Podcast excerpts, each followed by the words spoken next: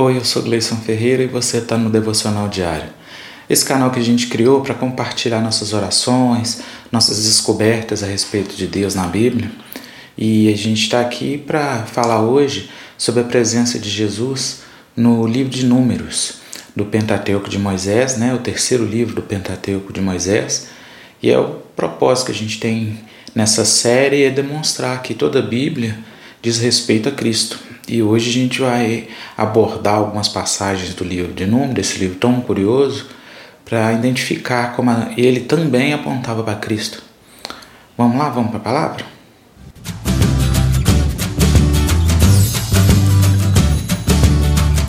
Antes eu não posso deixar de pedir para vocês se inscreverem, deixar seu like se vocês gostarem até o final do vídeo comentar, porque é isso que faz, né, o YouTube apresentar esse conteúdo aí para outras pessoas, abençoar a vida de outras pessoas.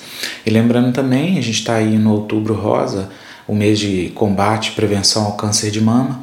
O link do INCA está aqui embaixo para quem quiser tirar suas dúvidas e, e a gente deixa aqui o alerta, a exortação a se cuidar, tá? Tem cura, tem tratamento, basta a gente é, descobrir rápido. Números capítulo 21, versículo 5 E o povo falou contra Deus e contra Moisés: Por que nos fizeste subir do Egito para que morrêssemos nesse deserto? Porque aqui nem pão nem água há, e a nossa alma tem fastio deste pão tão vil. Então o Senhor mandou entre o povo serpentes ardentes que picaram o povo, e morreu muita gente em Israel. Por isso o povo veio a Moisés e disse: Havemos pecado, porquanto temos falado contra o Senhor e contra ti. Ora ao Senhor que tire de nós essas serpentes. Então Moisés orou pelo povo. E disse o Senhor a Moisés: Faze-te uma serpente ardente e põe sobre uma haste, e será que viverá todo o que, tendo sido picado, olhar para ela. E Moisés fez uma serpente de metal e pô-la sobre uma haste. E sucedia que, picando alguma serpente a alguém, quando esse olhava para a serpente de metal, vivia.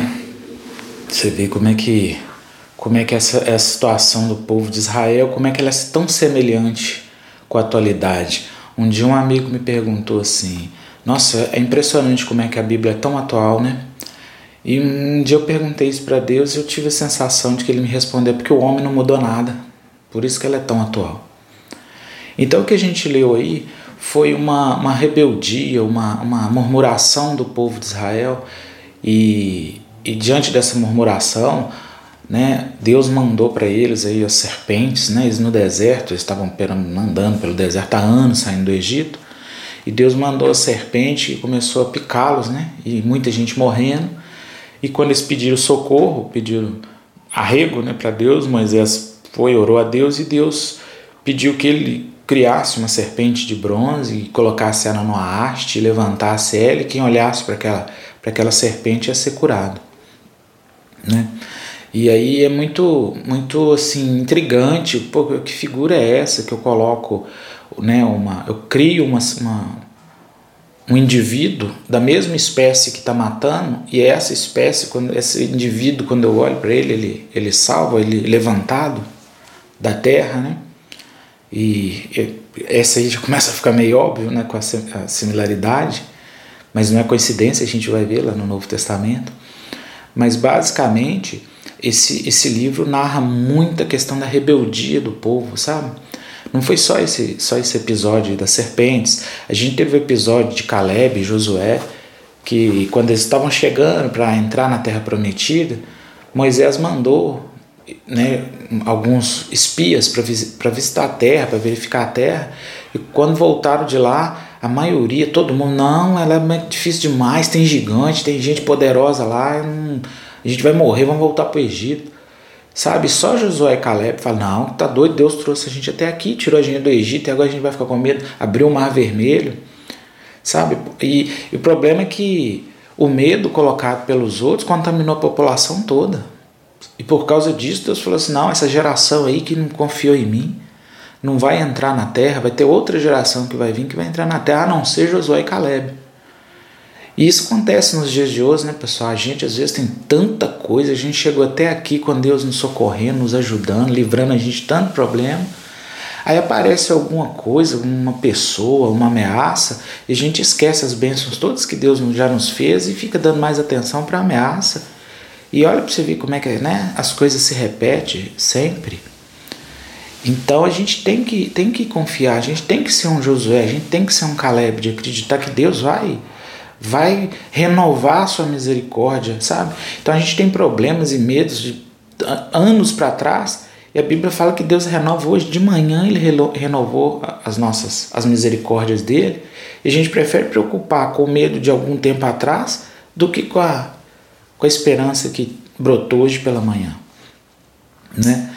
E, e aí fica aquela pergunta, a gente fica pensando, poxa, mas qual que é o significado então dessa questão da serpente, da, da né, das serpentes que picam e da serpente levantada da terra para curar?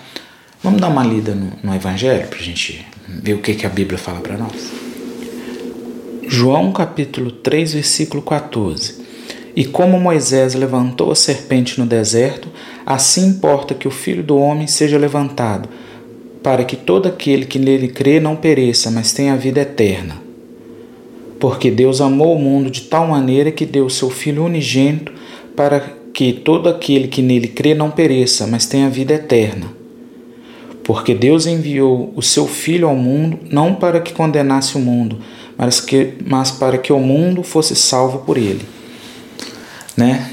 Fica muito claro aí nessa passagem do livro de João que mais uma vez aquele episódio era só mesmo uma sombra da, da vida de Cristo e da obra de Cristo. Né? Tal qual a, a serpente foi levantada no deserto, Convinha que o filho do homem fosse levantado da terra, para aquele que todo nele olhasse para ele na cruz fosse curado. Então são as similaridades, sabe? As serpentes que atacaram os israelitas no deserto é o nosso pecado que nos ataca, que nos contamina, que nos, que nos mata. Então, tal qual os israelitas foram picados por serpente, a gente é picado todo dia pelo mal, pela, pela falha, né? E, e o sofrimento vem, e se a gente não tiver para quem olhar, e olha que coisa linda, né? Quando o filho do homem for levantado da terra, todo aquele que, que nele crê não perecerá. Então, novamente, né? A gente vê que, que Jesus, o, a, o filme, ele é, ele, é uma, ele é rebobinado. A gente vê o que Jesus fez e aí entende a narrativa que Deus deu para aquele povo lá no passado, para né, servir para quando isso acontecer, vocês vão entender o porquê daquilo tudo. 1 Timóteo capítulo 2, versículo 3 Porque isto é bom e agradável diante de Deus nosso Salvador, que quer que todos os homens sejam salvos e venham ao conhecimento da verdade. Porque há um só Deus e um só mediador entre Deus e os homens, Jesus Cristo, homem. E então é isso, sabe? Hoje, hoje a, essa, essa nossa, esse nosso devocional vai ser curtinho porque ontem eu comemorei 15 anos né, de, de trabalho na mesma empresa e estava muito feliz, e hoje eu estou mais ainda, porque hoje, um dia depois, eu comemoro 14 anos de casado. Então você vê que eu estou também na beca, né? Tô, tô arrumadinho, porque eu agora vou sair para almoçar com a minha esposa. Eu queria até que ela participasse aqui do vídeo um pouquinho, mas ela é muito acanhada. Mas eu vou colocar a fotinha dela aqui para vocês conhecê-la.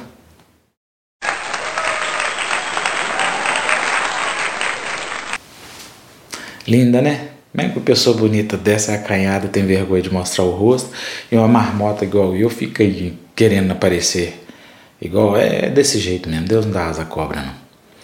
Mas é isso, pessoal. Eu louvo a Deus, tá? Pelo meu trabalho, pela minha família e principalmente pela fé que Ele colocou no meu coração, esse grande presente que foi Jesus, que Ele deu para toda a humanidade eu sou grato por ele abrir meus olhos e fazer entender que esse foi o grande presente dado para a humanidade. Eu oro a Deus por vocês, eu peço que a família de vocês seja abençoada, que o trabalho de vocês seja abençoado, que quem está assim, com problemas no trabalho, na família, que Jesus venha derramar sobre vocês uma bênção sem medida para restaurar tudo e fazer tudo novo. Que a gente possa olhar para Ele na cruz e ser restaurado, ser curado em todas as fases da nossa vida em todas as áreas da nossa vida.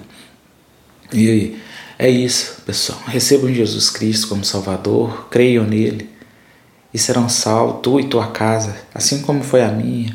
e que a gente possa esperar o grande dia dele com paz, com alegria e depois viver eternamente né, na vida que ele separou para nós. Fiquem com Deus, viu? Forte abraço.